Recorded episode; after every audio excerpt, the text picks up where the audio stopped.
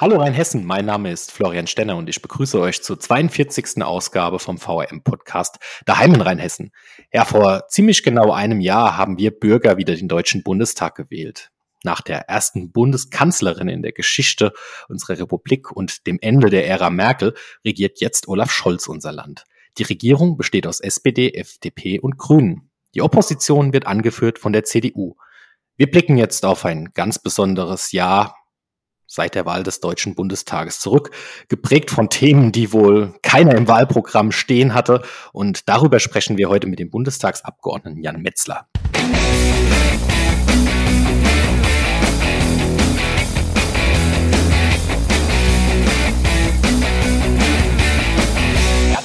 Mal das Direktmandat für den Wahlkreis Worms gewonnen. Er ist ein echter Rheinhesse und er war acht Jahre lang Teil der Regierung. Seit einem Jahr sitzt er in ganz neuer Rolle in der Opposition im Bundestag. Und über diese veränderte Rolle, über die Energiekrise, über den Krieg, über Corona, über politische Projekte in Rheinhessen, darüber und viele weitere Themen möchten wir heute im Podcast daheim mit dem Abgeordneten für den Wahlkreis Worms sprechen. Daher herzlich willkommen im Podcast Jan Metzler. Ich danke dir. Dankeschön. Freue mich. Grüß dich, Jan. Ähm, vielen Dank, dass du die Zeit gefunden hast. Wir haben September, wie wir hier gerade aufnehmen, und die, der September ist traditionell recht vollgepackt mit Sitzungswochen in Berlin. Wenn ich richtig informiert bin, ist gerade Wahlkreiswoche angesagt. Und zum Start in den Podcast beschreib doch vielleicht einfach mal für unsere Hörer so ein kleines bisschen, wie sieht denn so eine typische Sitzungswoche eines Abgeordneten in Berlin aus und wie sieht wiederum so eine Wahlkreiswoche aus? Ja, die Wochen könnten unterschiedlicher nicht sein. Also eine Sitzungswoche ist in aller Regel ein Stück weit fast schon so aufgebaut, wie man sich das so in einem Schulbetrieb vorstellt. Es gibt einen ganz klaren Stundenplan, der abgearbeitet wird und äh, die Gremiensitzungen halten sich natürlich auch an einen Wochenverlauf, der vorgeplant ist. Und äh, die Debatten werden in aller Regel auch die vor, davor stattfindende Sitzungswoche allesamt festgelegt. Dann gibt es natürlich auch noch nicht planbare Dinge in Form von aktuellen Stunden und ähnliches mehr. Aber es ist eine recht klar umrissene Woche, die einer klaren Taktung folgt. Und dem gegenübergestellt ist so eine Wahlkreiswoche völlig offen. Äh, die reicht ähm, von einer Bandbreite wie jetzt am heutigen Tag beispielsweise, dass ich mir äh, heute Morgen die Integrationsmaßnahmen der Caritas in Osthofen angesehen habe, ähm, war von dort aus dann in meiner Sprechstunde und habe während der Sprechstunde dann direkt im Anschluss noch eine Vorstandssitzung gehabt, bin jetzt hier und habe im heutigen Abend noch eine Vorstandssitzung, in dem Fall Kreisvorstandssitzung.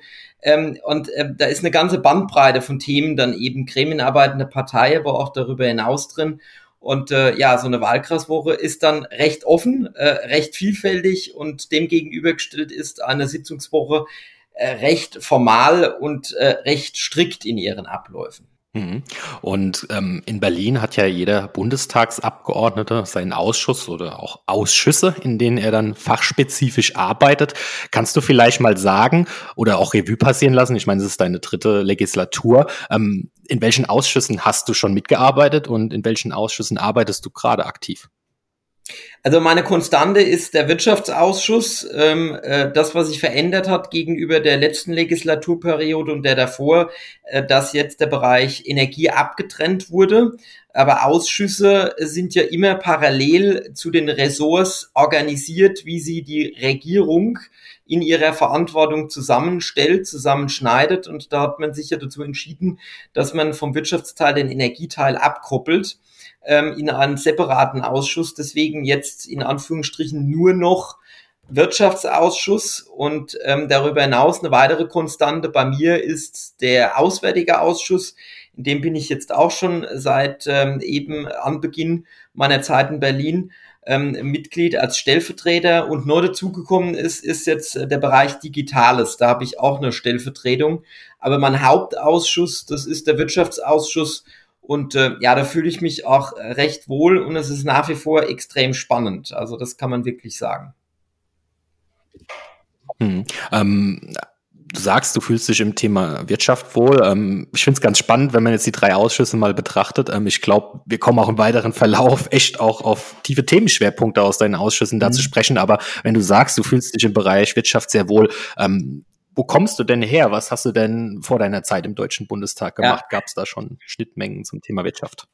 Ja, die gab's. Also ähm, ich, ich komme aus einem Haushalt in der Selbstständigkeit. Meine Eltern betreiben ein Weingut, ähm, jetzt in der vierten Generation. Ähm, meine Schwester führt ja jetzt den Betrieb mittlerweile auch weiter. Und ähm, äh, zusammen, natürlich, das möchte ich nicht verheimlichen, zusammen mit meinem Schwager äh, und äh, äh, eben aus der Selbstständigkeit kommen. Ich bin gelernter Winzer. Ich habe Betriebswirtschaft studiert. Ähm, ich hatte eine Tätigkeit auch an der Hochschule in Worms. Also da war letztlich der ganze Aspekt wirtschaftliche Betätigung, Wirtschaft im Allgemeinen von wissenschaftlicher, aber auch handwerklicher Seite eben ein roter Strang, der sich so bisher durch mein Leben durchgezogen hat. Und äh, so habe ich dann eben auch verschiedenste Aspekte kennenlernen dürfen, die ich bis zum heutigen Tag einbringen darf. Mein Schwerpunkt äh, in meinem Diplom, also ich habe einen Master äh, in, Interna in International Management, aber ich habe auch ein Diplom gemacht in Handelsmanagement und ich darf heute Berichterstatter für das Thema Handel äh, im Deutschen Bundestag für unsere hm. Fraktion sein.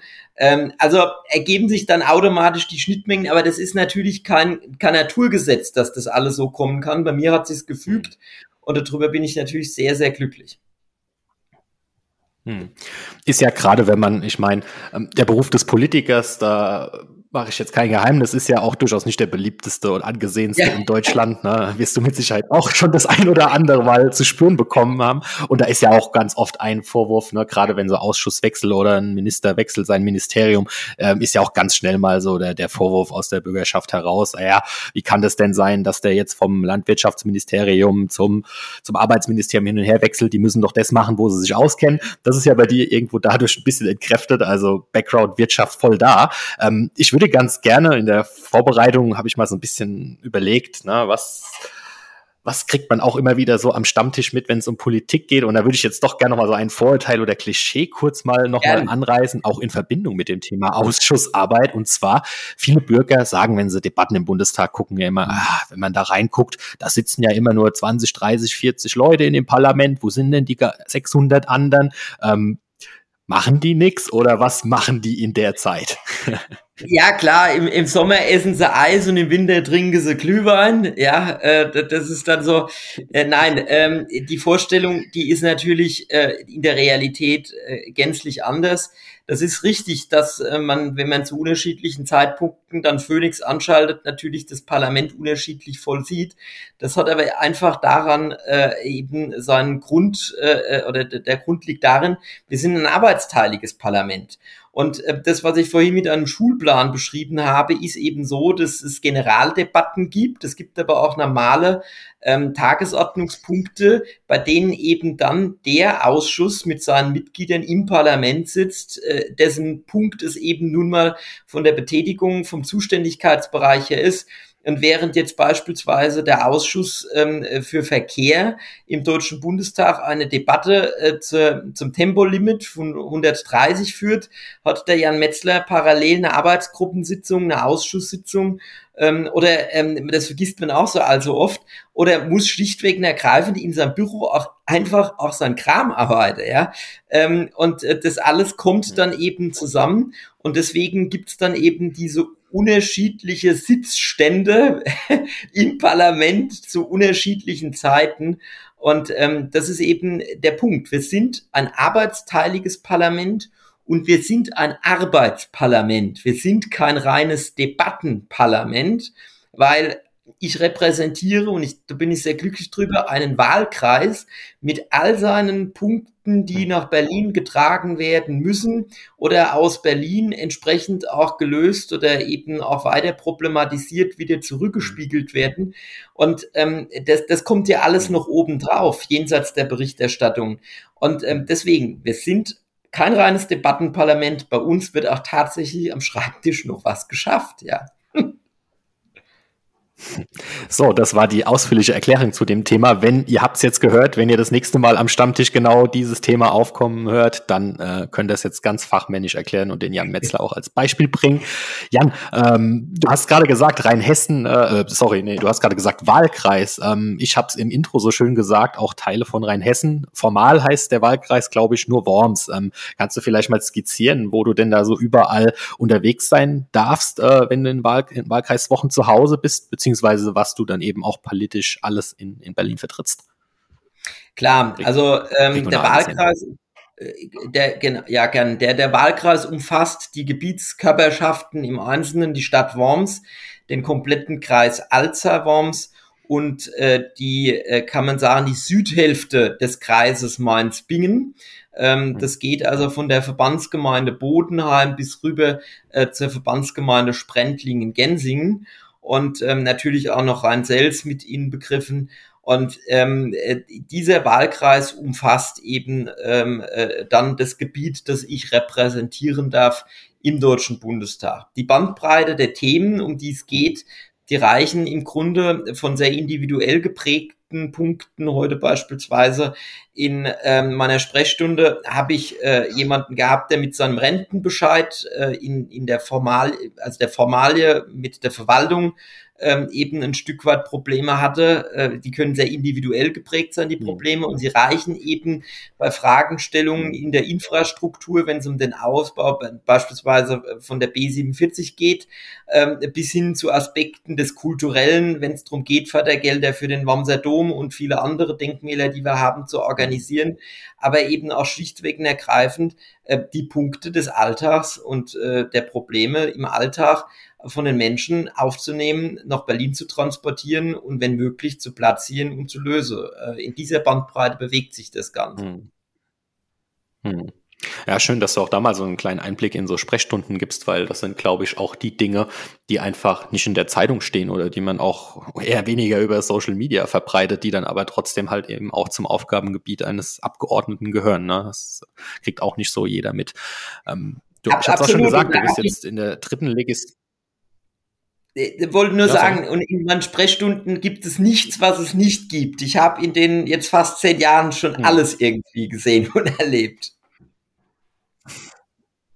Glaube ich, glaube ich. Ähm, zehn Jahre ist jetzt auch tatsächlich das Stichwort. Ähm, du bist jetzt zum dritten Mal letztes Jahr im Sommer als Direktkandidat in den Bundestag für die CDU, äh, für den Wahlkreis eingezogen. Ähm, wie hat sich dein Arbeiten verändert in den zehn Jahren, wenn du vielleicht auch noch mal so an die Anfangszeit zurückdenkst, um vielleicht auch mal im Bild des Stundenplans in Berlin zu bleiben? Hat sich das auch irgendwie so ein bisschen nach Einschulung damals angefühlt? Und was hat sich vielleicht auch im, im Laufe der Jahre verändert, ausgenommen, dass sich dein Wahlkreis, wenn ich richtig informiert bin, auch ein bisschen verändert hat? Ja, also das Dasein als Parlamentarier ist natürlich ein gänzlich anderes mittlerweile. Also ähm, und zwar in der Form, man kommt ja dahin, man, man hat weder ein Büro noch hat man die Kontakte, die notwendig sind, um Dinge eben auch wirklich bewegen zu können. Und ähm, äh, letztlich etliche Kolleginnen und Kollegen ähm, nehmen an der, auch an der Hand. Aber das ist wie wenn ich gewissermaßen in eine Küche komme und, und, und soll kochen, dann muss ich auch erst einmal wissen, wo alles steht. Und ähm, die Handgriffe gehen jetzt natürlich wesentlich leichter, weil ich mich jetzt in diesem Umfeld auskenne. Und ich habe jetzt auch einfach die Kontakte und die auch völlig unabhängig ähm, jetzt von Regierung, Oppositionspolitiker da sein, wenn es um den Wahlkreis geht. Da weiß ich eben, wen ich im Ministerium anrufen muss oder kann, äh, wenn es darum geht, das eine oder andere äh, zu regeln. Und ich glaube, ähm, das hat sich schon verändert im, im Vergleich zum wirklich zum Beginn, ähm, auch wenn natürlich äh, regierungstragende ähm, Fraktion sein zu dürfen, ähm, dann schon noch einmal etwas anderes ist, als jetzt äh, in, der, in der Opposition zu sein. Ne? Äh, das muss man natürlich auch sagen, aber da hat sich dann im Endeffekt äh, so nur dieser, dieser Wochenrhythmus etwas dahingehend geändert, dass die Themen, die man eben dann so produziert, dass die leider Gottes allesamt in der Ablage äh, verschwinden. Und vorher war es dann halt so, das, was man als Ergebnis produziert hat, das ist dann auch tatsächlich umgesetzt worden. Und ähm, aber das heißt ja im Endeffekt, man produziert das für die Zukunft, um es dann eben zukünftig wieder umsetzen zu dürfen. Hm, das hast du gerade sehr diplomatisch ausgedrückt. Ich habe mir da nämlich noch eine ganz flapsige Frage für zwischendrin mal notiert, nämlich, aber ich glaube, die Antwort ist, liegt auf der Hand, wenn man dir jetzt gut zugehört hat. Was gefällt dir eigentlich besser, Regierungsarbeit oder Oppositionsarbeit? Vielleicht äh, in Klammer Opposition, da kann man dann auch mal draufhauen mehr, was vielleicht in der Regierung nicht so möglich ist, oder gibt es da ein klares Pro-Regierungsarbeit? Äh, naja, gut, es gibt dieses geflügelte äh, Opposition ist Mist. So, äh, im, im Grunde nach stimmt es ja auch. Also ich meine, man geht in die Politik, um Dinge tatsächlich umzusetzen und zu bewegen, aber man erfüllt auch eine wichtige parlamentarische und im demokratischen Sinne wichtige Aufgabe in der Opposition. Und ähm, wir sind sozusagen die Aufsichts, äh, also die Aufsichtsführenden gegenüber ähm, der der Regierung, wenn man es so äh, so nimmt. Und ähm, und da geht es eben auch dazu, diese Rolle auch einzunehmen, auszufüllen. Und das sage ich jetzt auch mal, äh, wir sind Gott sei Dank in einem System unterwegs, wo es eben friedliche Machtübergaben gibt. Und das ist, wenn man jetzt sich auf der Welt umschaut, ein Prä, das auch nicht mehr so viele haben. Und ähm, ich glaube, äh, das ist aber ein Urmerkmal ähm, auch einer Demokratie und eines demokratischen Miteinanders. Und insofern geht es darum, diese Rolle anzunehmen und die auszufüllen. Hm. Wenn man sich die Generaldebatten und die Aussprachen mal so anschaut auf, auf Phoenix, ne, wenn dann auch das Parlament voll ist und ähm, aufmerksam ähm, in der Regel ja, der Kanzler und äh, die Fraktionsvorsitzenden, die er jeweils das erste Wort und wenn man da dem Herrn Merz, das ist der, der CDU-Fraktionsführer, ähm, zuhört, der geht ja schon ganz gut auf Angriff, oder? Ähm, wie wie findest du den, den, den Friedrich Merz als Fraktionschef und wie fällt generell so dein Fazit nach einem Jahr jetzt in der Opposition aus? Werdet ihr gehört von der Regierung? Ähm, ist es tatsächlich so, dass man sich da mehr wünscht? Wie fühlst du dich dabei? Naja gut, also wenn man als Opposition gehört werden möchte und ich meine, man ist dann in aller Regel bei den Tagesthemen oder im Heute-Journal ist man dann an Position 4, äh, wenn die regierungstragenden Parteien alle abgearbeitet worden sind an der man im Zweifel dann noch mal mhm. kurz mit eins, zwei, drei Sekunden bedacht wird. Wenn man dann keinen Oppositionsführer und Fraktionsvorsitzenden hat, der in der Lage ist, verschiedene Dinge, äh, so komplex sie auch sein mögen, zu, also zuspitzen zu können und die entsprechend zu platzieren, dann wird man gar nicht mhm. gehört. Insofern äh, glaube ich, äh, dass der Friedrich Merz der absolut Richtige zur richtigen Zeit ist. Ähm, wohl gleiches eben auch in der aktuellen Phase, in der wir uns allesamt befinden, und das ist ja alles, alle, alles andere als eine einfache, eben eine Zeit ist, in der eben auch so die klassische Oppositionsarbeit in dem Maß jetzt nicht stattfindet. Aber äh, es geht eben auch darum, Themen zuzuspitzen und eben trotz auch jetzt dieser Krise und auch dem Angebot des Zusammenarbeitens, das jetzt auch Friedrich Merz erneut auch ausgesprochen hat mit der Regierung, ähm, um jetzt verschiedenste Themen auch gemeinsam zu lösen, geht es aber trotzdem drum, dass draußen schon erkennbar ist, äh, was, was will denn jetzt die Union, was ist deren Position? Und da muss ich halt auch zuspitzen können, das geht nicht anders. Mhm wenn man so ein bisschen zurückdenkt, ist das ja auch vielleicht einer der Vorwürfe, die sich die Politik hat machen lassen müssen der letzten Jahre gewesen, dass man irgendwie gar nicht mehr so wirklich die, die Nuancen, die, die Akzente in den verschiedenen Parteien einfach äh, gesehen hat, dass es irgendwie, salopp gesagt, ein großer Einheitsbrei war. Und oder? Ja, das stimmt. Also ähm, ich meine, innerhalb einer großen Koalition ist es natürlich so, dass man eine recht breite Spanne innerhalb der gesamten Gesellschaft sucht abzudecken. Mhm. Und dann werden natürlich auch verschiedene Konsense, die man dann als Ergebnis, als äh, meistens ja ureigenes Ergebnis von Verhandlungen hat, äh, hm. decken dann halt natürlich eine solche Breite ab, dass die Leute da sagen, oh, jetzt, wo ist denn da die Union? Oder auch für die SPD damals genommen, wo, wo, hm. wo ist jetzt da die Sozialdemokratie geblieben?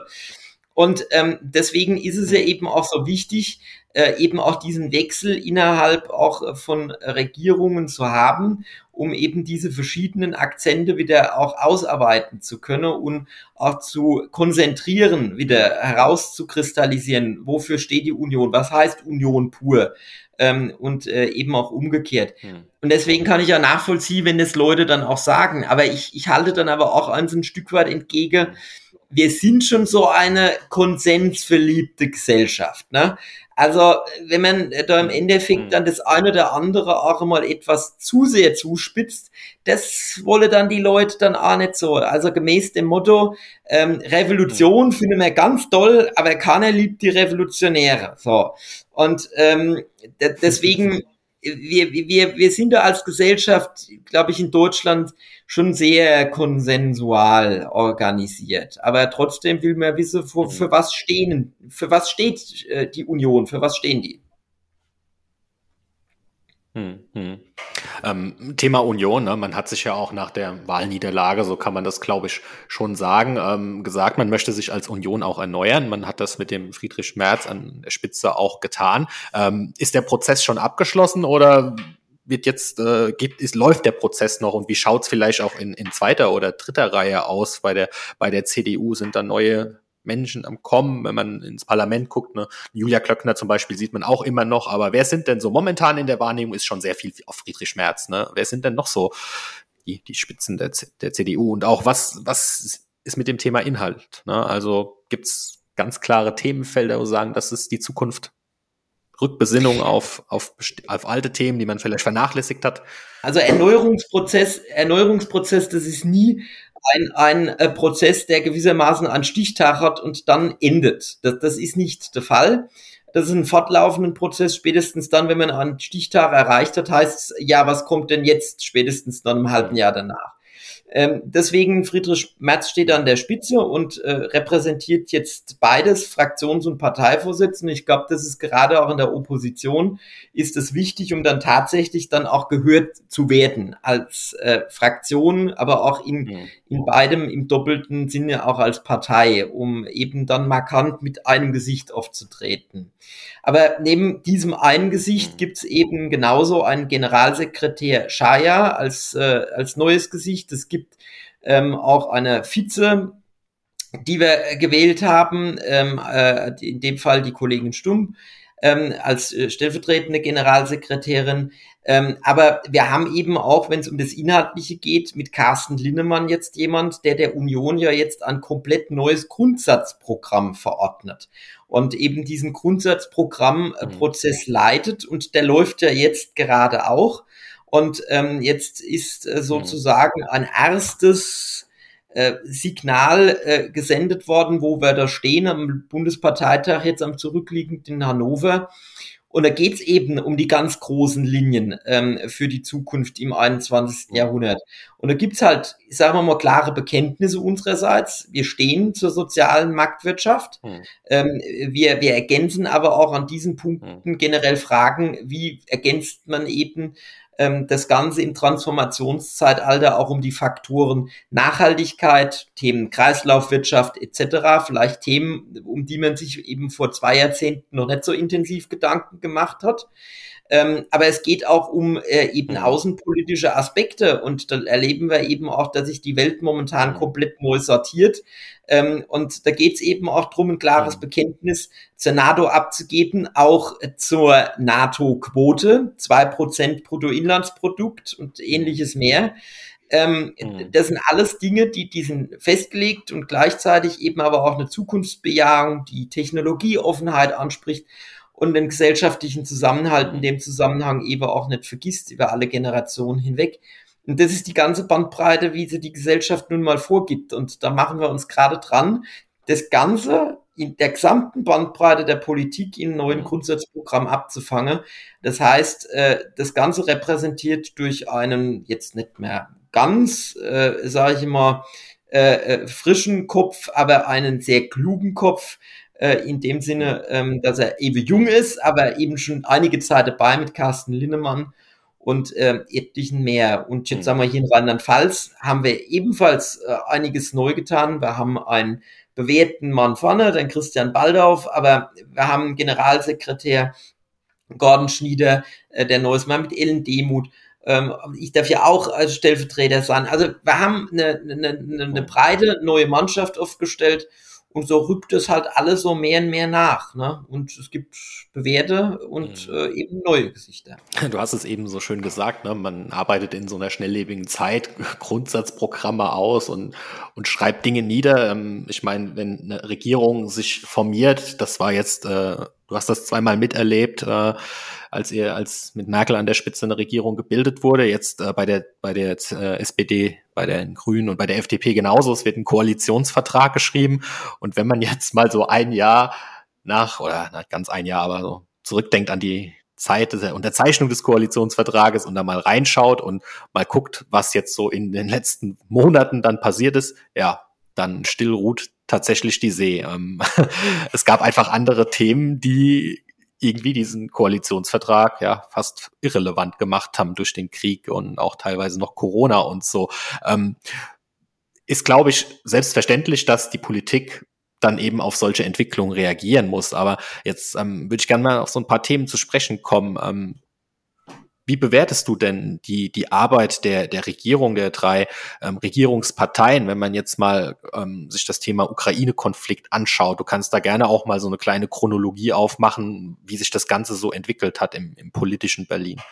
Ja, also ich, ich glaube, ein Koalitionsvertrag, um das zu sagen, ist immer nur Grundlage. Was dann tatsächlich passiert in der Entwicklung, das hat man ähm, oftmals, leider Gottes, wir haben alle keine Kristallkugel zur Hand, äh, oftmals nicht alles im Blick. Man kann nur eine grundsätzliche Haltung zu verschiedenen Punkten entwickeln. Und dafür ist eben bei uns so ein Grundsatzprozess äh, wichtig oder eben bei einer Regierung ein Koalitionsvertrag, eine Koalitionsvereinbarung. Und da kann man dann aber auch trotzdem nicht alle Themenfelder äh, im Grunde abbilden. So, und ähm, das, was an der Stelle eben anfangen muss, ist Führung in der Krise. Führung auch manchmal ins Unbekannte hinein. Und ich sage da immer, Zukunft geht niemals linear die geht auch mal um die Ecke, die Zukunft in ihrer Entwicklung. Und ich kann um diese nächste Ecke nicht schauen. Und dann muss ich mutig vorangehen und muss trotzdem die Leute an der Hand nehmen und sie entsprechend führen, auch wenn es im Zweifel auch ein Gang oftmals ins Unbekannte hinein ist. Aber da geht es eben dann auch darum, Haltung zu bewahren. Und meine Feststellung bezogen auf die, die aktuelle äh, Regierung und die Regierungshandelten, sie haben, das muss man wirklich sagen, äh, sehr geräuschlos, sehr professionell, auch für Außenstehende, sehr diskret einen Koalitionsvertrag geschrieben. Also diesen Staat haben sie entgegen dem, was man ursprünglich so auch hat annehmen können und dürfen bei sehr unterschiedlichen Partnern, die da zusammenkommen, wirklich gut genommen. Das muss man objektiv so sagen. So. Und äh, dann hat auch jeder so seine Themengebiete gehabt, die man gerne abarbeitet. Und mit dem 24. Februar, diesem schrecklichen Angriffskrieg Russlands auf die Ukraine, hat sich das natürlich alles einmal auf den Kopf gestellt. So, und da geht's jetzt dann eben drum, äh, zu führen in der Krise. Und ich sage jetzt mal, ähm, am, am Tagesende hilft's dann halt auch nicht, ähm, wenn man sich dann eben manches wünscht, aber ähm, ich sag mal, führen in der Krise heißt dann halt auch am Tagesende eine Richtung vorzugeben.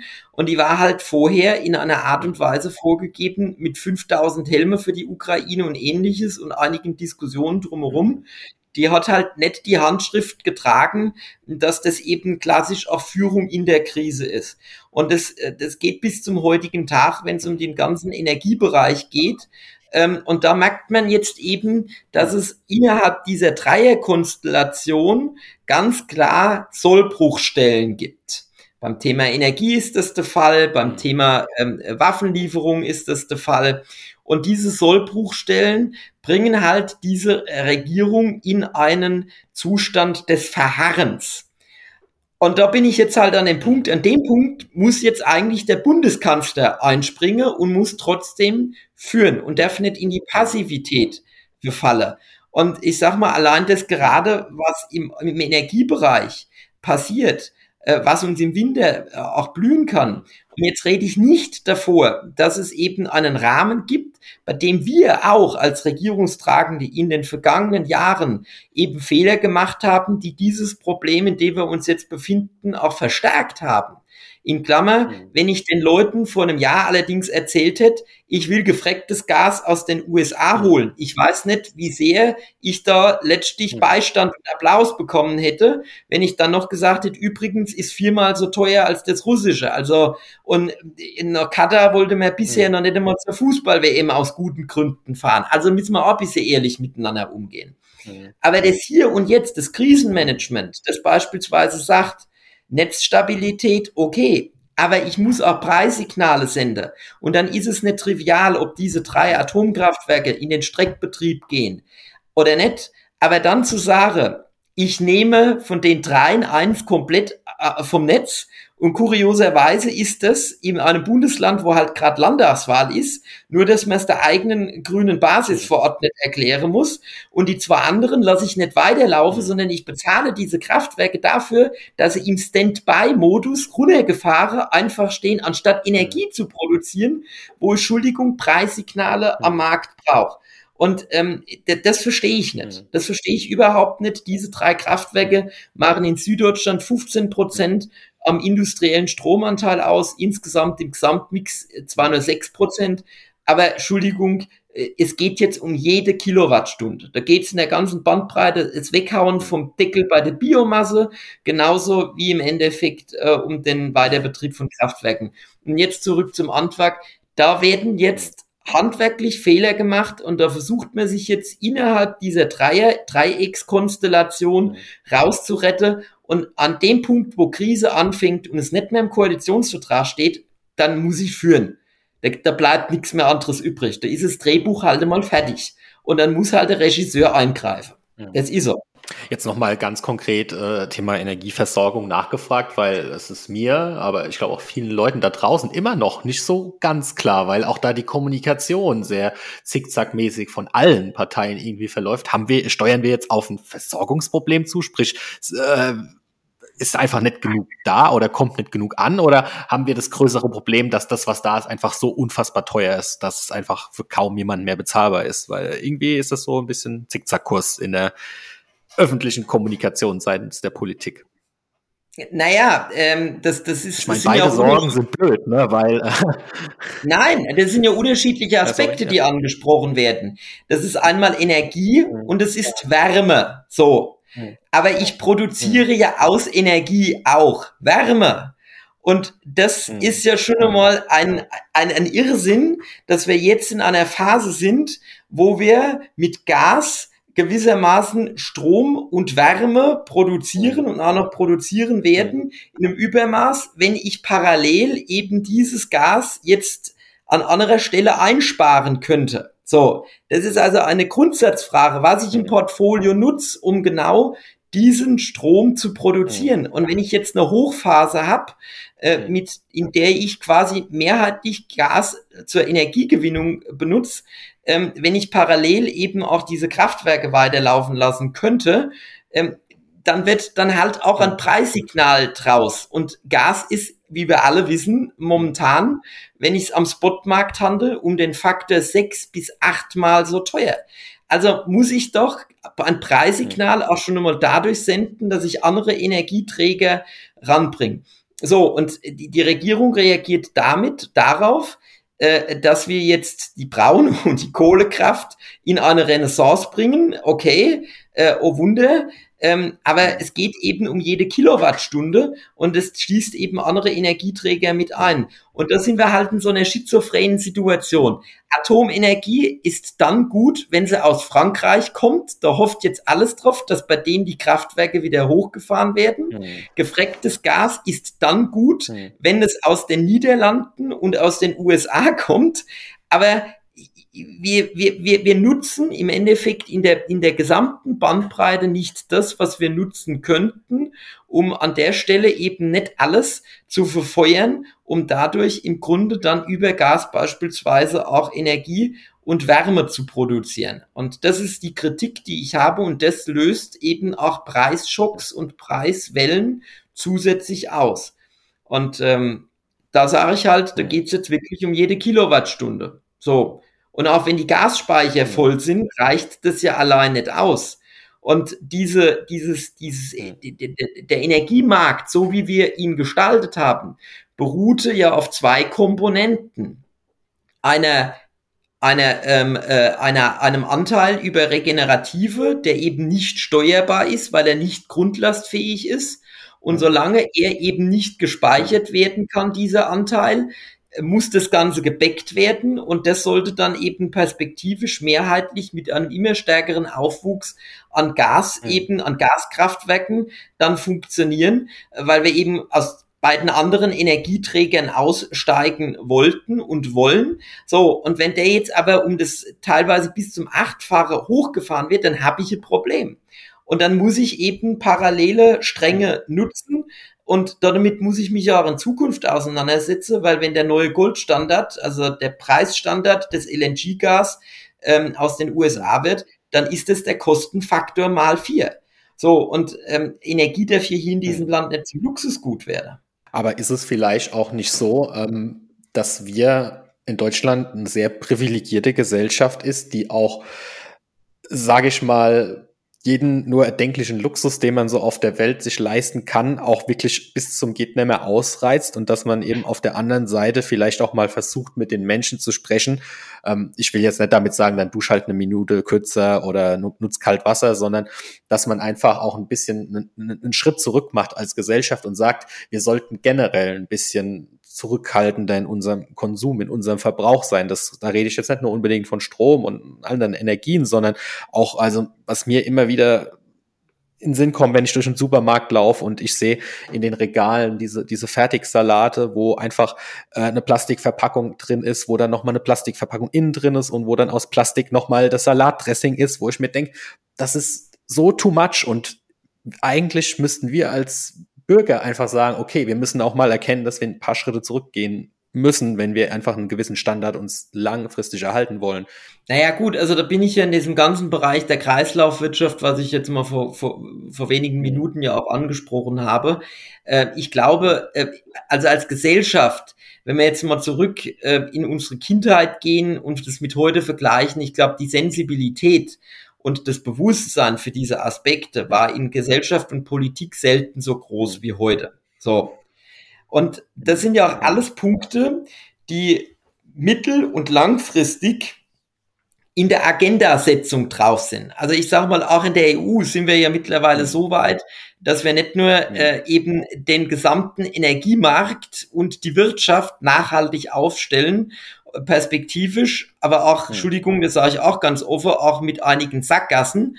Aber ähm, das reicht ja bis hin zur Regulierung, dass eben ein Strohhalm nicht mehr aus Plastik äh, produziert werden darf. Also da ist man ja in der gesamten Bandbreite schon mit einer großen Sensibilität unterwegs. Aber wir sind jetzt in einer Krise.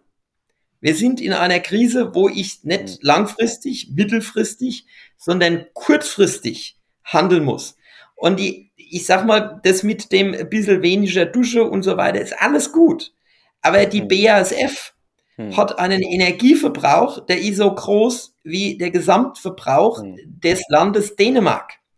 Und Leute, wenn diese hm. Industriebetriebe, die im Verbund, und wir sind Industrienation, wir können uns das alles hier leisten als Sozialstaat, den wir erhalten wollen und vieles andere mehr, weil wir eben ein starkes Industrieland sind, weil wir eine Wirtschaftsnation sind, weil ich erst was produzieren muss und verkaufen muss und was einnehmen muss, um es dann ausgeben zu können. Wenn wir das alles erhalten wollen, dann müssen wir halt aber dafür sorgen, dass diese ganze Situation auf dem jetzigen Stand nicht noch ein halbes Jahr weitergeht, weil dann wird es Bremsspuren bis tief in den industriellen Kern unseres Landes geben. Und der wird irgendwann un unumkehrbar sein. Weil, ich sag mal, nochmal, Preisfaktor mal acht, Preisfaktor mal acht. Mhm. Ähm, und es geht bei der Bäckerei los, die allesamt eben sagen, mhm. Leute, es geht nicht mehr. Und das, das geht bei hm. Hakle im papierverarbeitenden Bereich jetzt weiter, die Insolvenz angemeldet haben. Und es wird uns verfolgen hm. bis tief in den industriellen Bereich hinein. Und dann muss ich doch gefälligst nochmal bei allen Gedanken, da muss ich doch, wenns Herz offen hängt, hm. dass das keinen Infarkt gibt, muss ich hm. doch kurzfristig handeln. Und das ist auch der Vorwurf, den ich eben hm. der, der Regierung jetzt mache. Das ist alles gut, mittel- und langfristig, aber hm. ich muss jetzt am offenen Herzen dafür sorgen, dass es keinen Infarkt gibt. Spannend. Also man, man merkt wirklich, du kommst aus, aus dem Wirtschaftsausschuss und, und, und weißt, wovon du da sprichst. Ähm, ich hoffe, dass euch da draußen das gerade genauso gut gefällt, dass man mal so, so tief auch in ein Thema einsteigt und dass da auch mal wirklich klare Worte fallen, was man ja auch oftmals dann, dann vermisst, ähm, dass man sich irgendwie hinter irgendwelchen Buzzwords als Politiker versteckt. Das ist jetzt hier nicht der Fall. Ähm, und ich hoffe, dass wir ähm, so offen und ehrlich auch weiter miteinander reden können. Nämlich, Gerne. wenn du jetzt doch mal, zumindest so weit weg ist aber die die Glaskugel für 2023 auspackst. Wir haben die Energiekrise. Ähm, du hast schon das böse Wort Insolvenzen in den Mund genommen. Es gibt auch noch sowas wie das böse Wort mit C Corona. Äh, wir haben Inflation. Ähm, was sind denn die Themen, die uns 2023 bewegen werden, vielleicht auch bedrohen werden? Gibt es auch Themen, die gut laufen werden, um Leuten auch ein bisschen Hoffnung zu machen? Also ein Thema, das für uns einen ganz großen Faktor darstellt, den wir ähm, neben der Energiekrise im besten Fall sofort irgendwie gelöst bekommen müssen. Aber als EU, als globale Gemeinschaft sind die gerissenen Lieferketten. Das ist nämlich ein, ein weiterer Preistreiber. Es hilft nämlich nichts, wenn der Organismus gesund ist, die Organe gesund sind, aber kein Blut mehr durch die, die, die Bahnen geht, das gepumpt werden kann, dann ist der Organismus auch tot. So, ähm, deswegen, mhm. das ist eines der Themen, was sehr nachhaltig eben uns beeinflusst im Jahr 2023. Äh, jetzt äh, gerade zu Beginn, und da bin ich bei China, der Werkbank der Welt, ähm, wo eben die Frage der Null-Covid-Strategie, gibt es eine Abkehr von der Null-Covid-Strategie, was ja eben maßgeblich zum Reißen von ganz wichtigen ähm, grundstoffbasierten Lieferketten anbelangt, gibt es den oder gibt es denn nicht diese Abkehr? Äh, das hat ganz eng damit zu tun äh, mit dem nächsten äh, letztlich äh, Kongress äh, der, der ähm, kommunistischen Partei Chinas, äh, die jetzt letztlich ja dann Xi dann auf, auf Lebzeit äh, ernennen möchte. Völlig absurd.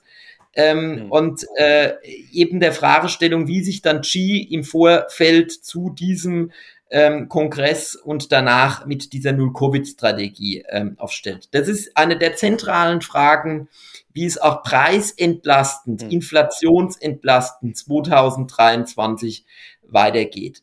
Der zweite Punkt ist die mhm. Energie, da habe ich jetzt ein paar Punkte genannt. Der dritte Punkt ist Corona. Ähm, bei Corona muss man allerdings dazu sagen, ähm, bei Corona sehen wir momentan, dass die Raten, die Infektionsraten wieder nach oben gehen, aber die Hospitalisierung entsprechenden Maß eben mit Omikron nicht mit nach oben geht. Und ähm, das ist eben hm. jetzt eine gänzlich andere Situation, als die wir vorher hatten.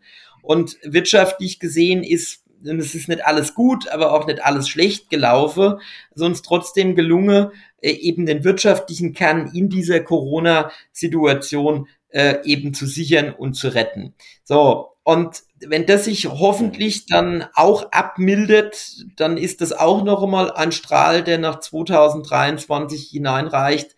Und für mich ist halt der ganz große, es gibt zwei große entscheidende Punkte, die uns global 2023 ins Haus stehen und von denen ich hoffe, dass sie gütlich ausgehen. Erstens, äh, wie kommt letztlich es zu einer wie auch immer gearteten Friedenssituation zwischen Russland und der Ukraine?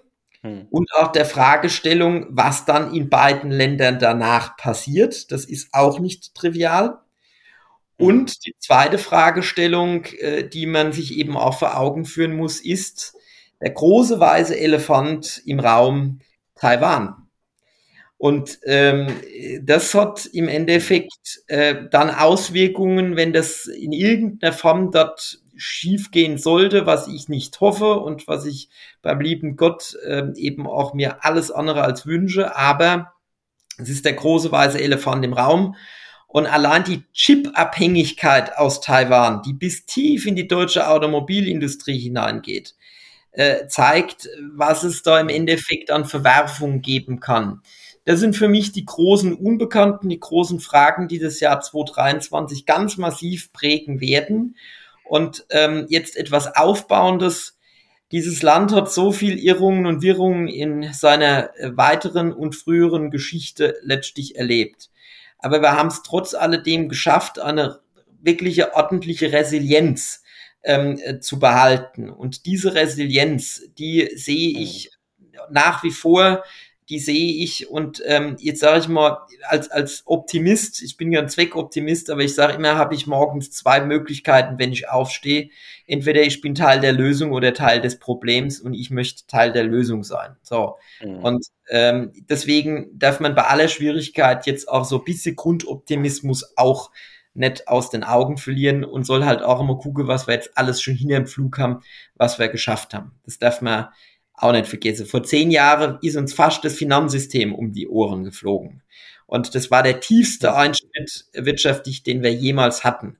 2019 war ähm, unser, ähm, unsere, unsere Verschuldungssituation wieder so weit, dass wir die Maastricht-Kriterien mit 59 Prozent in Relation zum Inlandsprodukt wieder eingehalten haben. Jede Krise hat zum Schluss hm. Gewinner und Verlierer. Und wir müssen jetzt halt auch in die Hände spucken und anpacken, dass wir halt auf keinen Fall zu den Verlierern gehören. Das ist unsere Aufgabe. Das wären jetzt wunderbare Schlussworte gewesen, Jan. Wenn ich jetzt nicht noch ganz kurz noch mal vom dem Big Planet und dem Globalen aufs lokale Rheinhessen zu sprechen kommen will, gern würde. Ähm, zwei abschließende Fragen, nein, drei abschließende Fragen. Ähm, auch mit Blick auf das nächste Jahr und die nächsten Jahre und dein, deine Arbeit in, in Berlin für Rheinhessen, aber auch ähm, die Verwaltung und, und Bürgermeister vor Ort. Was sind denn so die großen Projekte, die, die in Rheinhessen laufen. Ich meine, wir hatten jetzt ein Lutherjahr und verschiedene Jubiläen, große Bauprojekte. Ähm, also ich habe gerade wie ich wieder nach Mainz gefahren bin, gesehen. In Nierstein tut sich zum Beispiel so langsam was, aber da hast du, glaube ich, den besten Überblick, was sich in Rheinhessen so die nächsten Monate, Jahre tun wird. Also äh, wir haben jetzt noch einiges, was da ansteht. Wamser Konkordat, da könnte ich jetzt auch so mal einige ganz große Dinge noch eben anfügen. Ähm, aber jetzt mal jenseits von den großen äh, Festen und Festivitäten, ja, an der B9 geht's los. Mhm. Ähm, das wird auch ein Projekt sein äh, in Nierstand, das uns über Jahre äh, begleiten wird. Aber das wird eben auch infrastrukturell äh, dort wirklich eine Veränderung mit sich bringen, äh, die für die Region sehr, sehr wichtig ist. Aber ähm, ich sage mal ganz grundlegend, wir müssen uns jetzt, glaube ich, als Rheinhessinnen und Rheinhessen jetzt auch mal langsam entscheiden, wie wir so mit der Regionalidentität in Zukunft haben wollen. Wollen wir sowas wie einen Regionaltag mit Beschlusskraft haben, äh, der eben auch verschiedene Aspekte des Politischen regelt, mit Budget ausgestattet ist und eben die Gesamtregion dann abbildet oder nicht? Oder wollen wir den Schwung, den wir im Jubiläum ähm, letztlich gesammelt haben äh, und durch die Tatsache entstanden ist, dass es viele, viele auch äh, gab, die das Ganze mit finanzieller Kraft auch unterstützt und gepusht haben, um jetzt mal Peter Eugen Eckes auch an der Stelle einen herausragenden zu nennen. Da müssen wir uns langsam Gedanken machen, ob wir den Schwung jetzt auslaufen lassen oder ob wir den jetzt in Politik ummünzen. Und ähm, ich bin der Meinung, wir sollten zweiteres tun, ähm, eben in konkrete Politik ummünze und diese regionale Identität weiter stärken, aber sie eben auch politisch institutionell unerfüttern und unermauern, äh, weil ich eben glaube, dass die Zukunft in dieser Welt sehr stark auch in Regionen äh, eben lebt und ähm, da ist eben die Summe aus allen Verbandsgemeinden und allen Kreisen und den großen Städten eben mehr, als wenn das jeder für sich regeln würde. Und ich glaube, das ist eine der zentralen Fragen, mit denen wir uns regionale auseinandersetzen müssen. Und da sehe ich momentan eher, dass man das so mit, ich sag mal, nicht richtig Gas nach vorne, aber gleichzeitig auch nicht so voller Handbremse. Das ist irgendwie so in der Schwebe Mitte drin. Und diesen Schwebezustand meines Erachtens, den müssen wir auflösen. Und das ist für mich eine der zentralen Fragen für unsere Heimat, für unsere Region, an der sich vieles, vieles andere dann anhängt, wenn es beispielsweise darum geht, Regionalplanung auch zu machen, in der ganzen Bandbreite von der Infrastruktur mhm. bis zur Bildungslandschaft. Und ähm, da kommst du vom Hundertste ins Tausendste. Aber diese Frage müssen wir jetzt einmal zentral für uns klären. Vorletzte Frage. Ähm, ich habe es ja schon gesagt, oder wir haben schon öfter darüber gesprochen, dritte Legislatur ist das für dich, ähm, jetzt auch schon zehn Jahre mit am Start ähm, in Rheinhessen und Im Wahlkreis gab es, äh, ich glaube, mit dem Wechsel, als du das erste Mal reingekommen bist, gab es da jemand mit dem lieben Klaus Hagemann, der äh, fast rekordverdächtig lange im Deutschen Bundestag war, weit über 20 Jahre. Ich war übrigens der allerletzte Praktikant bei ihm, seit aller, allerletzter. Ähm, ganz liebe Grüße an den Klaus an der Stelle. Ebenso. ja, ja, ja, ja. Äh, Habe ich auch nicht gewusst, bis ich bis ich dort war. Aber Frage ist, ähm, will der Jan Metzler den Rekord sozusagen von Klaus Hagemann einholen? Sprich, ähm, planst du auch weiterhin ähm, als Bundestagsabgeordneter zu arbeiten oder hast du vielleicht auch mal die Überlegung, du hast ja selbst gesagt, ne, du bist jetzt in Rheinland-Pfalz auch auf, auf Vorstandsebene, kannst du dir auch vorstellen, dass es in, in Rheinland-Pfalz irgendwie mal weitergehen soll oder sagt der Jan vielleicht auch einfach, oh, also irgendwann reicht's doch mal mit der Politik, äh, ich mache noch mal was ganz was anderes. Nee, Oder also, hast du überhaupt gar keine Zeit, dir über sowas gerade Gedanken zu machen? Naja, der Krise ist es, äh, ist das meistens so der Fängst zu philosophieren an, wenn du Gläschen Wein trinkst. Äh, das ist doch nicht da, jetzt philosophiere ich trotzdem mal ein bisschen. Ähm, also ich mache das, was ich machen darf, wahnsinnig gern. So, und äh, natürlich, äh, mhm. wenn man jetzt die Frage stellt, wie geht es weiter, äh, ist zwischen meinem mhm. grundsätzlichen, ich mache das gern und ich möchte es gern weitermachen, ja immer noch der Wählerwillen äh, äh gebaut, zu Recht. Und äh, mhm. das müssen die entscheiden, ob sie den Metzler sich auch weiterhin vorstellen können. Ich persönlich ähm, kann mir das sehr, sehr gut vorstellen, weil es eben auch wahnsinnig gern nach wie vor macht.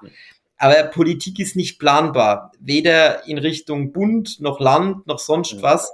Ähm, Politik kann äh, in, in zwei Jahren komplett anders sein als heute. Und wenn ich überlege, was in einer Woche so alles passieren kann, ähm, ach Gott, keine Ahnung, mhm. was, was jetzt uns alles nur ins Haus stehen kann. Aber heute Abend grundsätzlich, sage ich mal, äh, die, die Grundsatzentscheidung steht. Das ist, das ist ein Job, den ich mit großer Leidenschaft mache. Ich bin dankbar, dass ich ihn mache darf und ich will ihn gern weitermachen. Und äh, da geht es mir jetzt nicht darum, Rekorde zu brechen oder ähnliches mehr, sondern einfach die Tatsache, dass ich mich gut deutsch sau wohlfühle mit dem, was ich machen darf. Ich glaube, da hast du und der Klaus auch eine große Gemeinsamkeit. Äh, Klaus, das ja auch sehr, sehr lange mit großer, großer Begeisterung gemacht. So, war, das war's. Es war viel doch versucht, äh, in die Glaskugel zu blicken. Jetzt zum Abschluss noch einmal eine kleine Rückschau. Und ich habe es im Intro erwähnt, ähm, mit dem Wechsel von Scholz äh, zu Merkel, beziehungsweise andersrum, ja, mit dem Ende der Ära Merkel. Ähm, hast du ja auch sehr viele Jahre miterlebt, die Bundeskanzlerin. Und gibt es da so eine Anekdote oder eine Geschichte, die du unseren Hörern verraten kannst äh, mit Angela Merkel? Mit der Kanzlerin, ähm, ja, da gibt es eine. Ähm, und zwar, als ich das erste Foto für meinen Wahlkampf gemacht habe mit ihr, da gab es einen ganz offiziellen ähm, äh, Termin, äh, wo sich quasi die neuen Kandidatinnen und Kandidaten äh, haben äh, vorstellen dürfen bei ihr und äh, ein Foto mit ihr gemacht, äh, äh mit ihr äh, zu machen. Und ich bin da reinmarschiert, äh, aufgeregt, äh, wie man so ist. Ich war damals ja 32 Jahre alt, äh, marschiere auf sie zu und ihre erste Reaktion, mein Gott, sind sie jung, Menschenskind. Äh, sie hat so gesprochen, sie, sind Sie 26? Dann habe ich gesagt, nein, Frau Bundeskanzlerin, ich bin 32. Aber äh, das hat sie bis zum Tag X dadurch äh, gehalten, hat sie immer gesagt, äh, jetzt sind wir ein bisschen älter geworden, gell, Herr Metzger? Da sage ich, ja, das kriege ich nicht aufgehalten. Aber äh, sie, sie hat immer äh, mich als den Jungen äh, äh, eben dann auch so gesehen und bezeichnet, weil das auf diesen ersten Moment, mein Gott, sind sie jung, äh, äh, rauskam. Da habe ich gedacht, oh, ja. Das, das war die erste Begegnung mit Angela Merkel. Ähm, aber ähm, es gibt auch schöne Anekdoten. Sie ist ja jemand, äh, das, das kann man wirklich sagen, die, die, die, sie trinkt auch ganz gern abends mal in einer Barrunde noch was. Und da gibt's schöne Momente bei Bundesparteitagen, wo sie dann wirklich in sehr vertrauensvoller Runde, aber auch bei Weihnachtsfeiern der Fraktion äh, dann wirklich auch auch sehr äh, ganz tolle Witzeerzählerin. Also äh, sie kann ganz tolle Witze erzählen und was ihr dann auch sehr eigen ist, sie kann wahnsinnig gut ihre Kolleginnen und Kollegen äh, so ein bisschen stimmlich interpretieren. Das ist ganz großartig. Äh, also da hat sie ein großes Talent. Äh, das, das darf ich jetzt alles erzählen. Äh, also das hat sie immer in kleinen Runden hat sie das gut gebracht ähm, und es war auch immer ein Lara wert. Ja, sie ist eine besondere Persönlichkeit und ich bin sehr dankbar, dass ich sie habe als Kanzlerin so hautnah erleben dürfen. Und sie hat scheinbar auch das ganz große Talent, solche Facetten in der Öffentlichkeit dann doch zu verstecken, weil ja. solche Anekdoten hat man doch äh, echt selten über die Kanzlerin gehört. Ich glaube, da hat jeder sein Bild. Ich finde es auch ganz spannend. Ne? Sie tritt ja jetzt dann auch mal ausgewählt in, in Talkformaten und so auf und, und erzählt da so ein bisschen was. Also so in der Rückschau auf so ein politisches Wirken in so einer Verantwortung über so eine lange Zeit ist das immer, finde ich, total spannend in der Retroperspektive. So solchen Menschen zuzuhören. Und es war euch da draußen hoffentlich auch ein großer Spaß, jetzt eine Stunde lang eine Stunde lang dem Bundestagsabgeordneten Jan Metzler von der CDU hier im Podcast zuzuhören. Wenn euch das Gespräch gefallen hat, dann schickt diesen Podcast gerne an eure Freunde und eure Familie weiter. Wenn ihr es noch nicht getan habt, abonniert den Podcast. Und mir bleibt nur noch zu sagen, vielen Dank für deine Zeit. Dankeschön, ja. Jan Metzler. Ciao, Dankeschön. Daheim ist eine Produktion der VM Wochenblätter die Anzeigenblatt-Redaktion aus dem Herzen eurer Region mit Moderator Florian Stenner. Ihr erreicht uns per Mail an audio.vrm.de.